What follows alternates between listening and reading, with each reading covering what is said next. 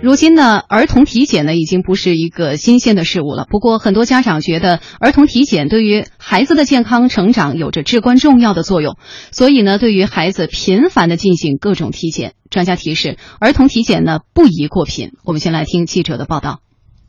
早在新生儿降临那一刻开始，每到固定的时间呢，社区医院就会对儿童进行基本的健康检查，比如身高、体重、验血等项目。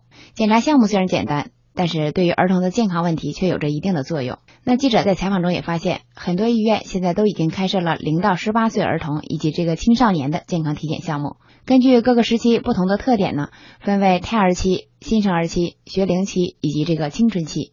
根据不同时期的生理病理特点，也开展不同的体检项目。体检项目就包括生长发育监测、智力筛查、气质筛查以及实验室筛查等等。医院的儿科专家表示，对于正处在生长发育阶段的儿童来说呢，定期的体检确实非常重要。有很多潜在的问题呢，都是需要一定的体格检查和实验室检查才能发现的。不过，有些家长在意识到了体检对孩子的重要性之后呢，抱着对孩子健康成长的心理，动辄就对孩子频繁的进行各种体检。那对于这种行为呢，专家表示，正常的体检每年一般只需要定期检查一到两次就可以，并建立一份全面的连续性的健康档案，完全没有必要呢对孩子进行过多次数的体检。这样呢，不但不利于孩子的身体发育，反而呢对孩子的身体健康无益。在采访中，一些家长也表示，孩子呢总是感冒发烧啊，抵抗力差，打针吃药也不见少。可是呢，总也不见改善。那为了查出具体的病因，家长就想到了带孩子到医院做这个全面的体检。尽管医生并不建议这样做，可是，在家长的强烈建议下呢，医生也很无奈。在体检当中，胸透是必不可少的一项检查。虽然胸透对人体健康的影响很小，但是对于成长发育过程中的孩子来说，应该要减少做胸透的次数。医生就表示，儿童呢正处于生长发育高峰时期，细胞分裂活跃，要是成年人敏感。接受胸透、X 光、CT 等放射性检查，就可能会造成其部分机体的细胞受损，引发基因突变，导致病变。目前，我国对儿童放射检查也是越管越严，正在逐步的减少使用和尽量避免使用高辐射量的这种透视检查。那儿科医生介绍，儿童健康体检项目呢也并非越多越好，盲目的选择就只会造成过度的体检。一般来说呢，一些基本的体检项目，比如说 B 超肝胆肾、X 光胸片。抽血查肝功能、肾功能、血糖、血脂、血常规以及尿常规等都是必不可少的。但是要针对受检儿童的年龄、家族史呢等进一步来选择。同时，儿科医生也建议，孩子生病不要讳疾忌医，但是呢也要减少不必要的检查。儿童健康体检并非越贵越好，要坚持体检的科学性，对孩子进行个性化的体检。嗯。啊，我们常说啊，体检呢是一个好事儿，可以定期的发现一些潜在的问题啊，就比如说将疾病防患于未然。但是过多的体检是不是好事儿呢？呃，尤其是对于儿童来说，像专家就提示呢。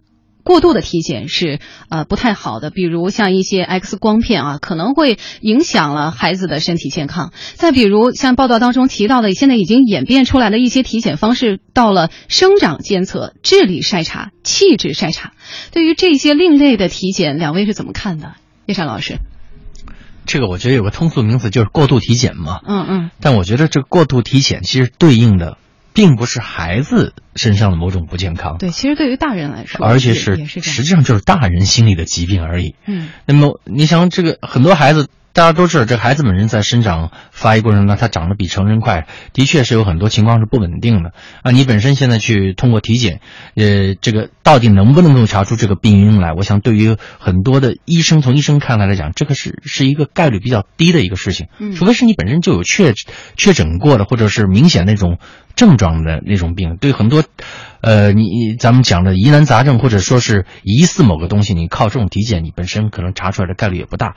所以我觉得更多的情况下的这种过度体检啊，认为孩子什么项目都该去查，然后我觉得主要是家长心理的这种问题。这种心理呢，我觉得有那么几个方面，一个呢是受了忽悠啊，这个你本身现在越来越多的这种体检机构，它本身就是挣钱用的，嗯啊，它的本身这个体检报告的科学性、严谨性也受怀疑。但是一包装，你说什么智力筛查呀，嗯，或者某某某某专项，这个爱孩子心切的父母就觉得，哎，我是不是应该去去看一下这个情况？另外一种可能孩子本身有点不适，但是家长爱子心切，你疑神疑鬼、疑东疑西的，你你就会不停的去这个体检。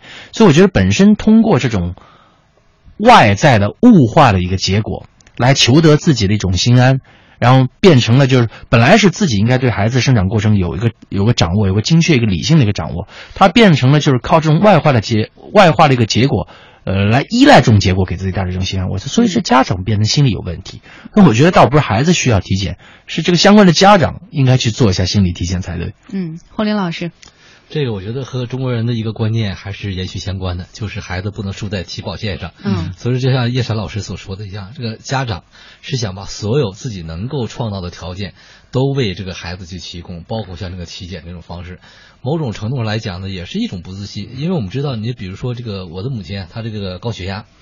他有的时候晚上觉得不舒服的时候，量这个血压，量一遍又一遍，一遍一遍。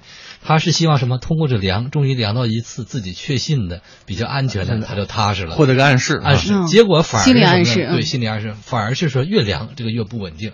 到最后呢，你跟他说，其实这个道理他都懂。到最后真正静下心来再一量的时候，哎，慢慢的就是有一个这个降下来了这个过程。但是往往是在继续量那个过程中，然后他也说就怀疑这个是不是这仪器出现什么问题等等。其实呢，像这种起点也好，包括很多的情况也好，其实家长就是希望说，把我该做的都做了，那么将来如果出现什么情况，我不后悔，不遗憾。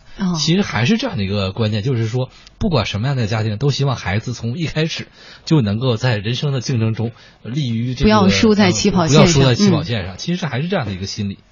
这个再往深处讲，我觉得其实是是一种。呃，一种家长一种控制欲望或者是一种控制感的获得方式。嗯，啊，这个孩子从啊一个比说你看生下来健健康康，然后呢，呃，我们让他去报了什么什么班，他也进到了一个我们都觉得比较好的一个幼儿园。啊，幼儿园毕业了，就是想让孩子一开始去学一些东西，可能就会发现一些智力上的问题啊，或者是不不不，他不是这么个意义，不是这么个意图。你看他让。他通过努力让孩子去上一个比较好的幼儿园，托了人什么请了关系，然后盖了一个戳，他就你看我们孩子不比别的孩子差，这个戳就是他安心的啊一个证明，也这他自己。完成一种控制，完了呢？你比方说，他通过学习什么上奥数之类的，去参加什么好的小学的这这个选拔，要进了这个好的学小学，就医学证明是不是也是一个有利？对，有一个一个戳，在我觉得在这样家长整个对孩子生长过程看来，就是这孩子一步一个脚印，在他们看来就一步一个戳。嗯，这一个戳下来，他自个儿得到一种心安的一种感觉。这种心安，我觉得实际上是对于未知的一种恐惧造成一种更强的控制欲望。嗯。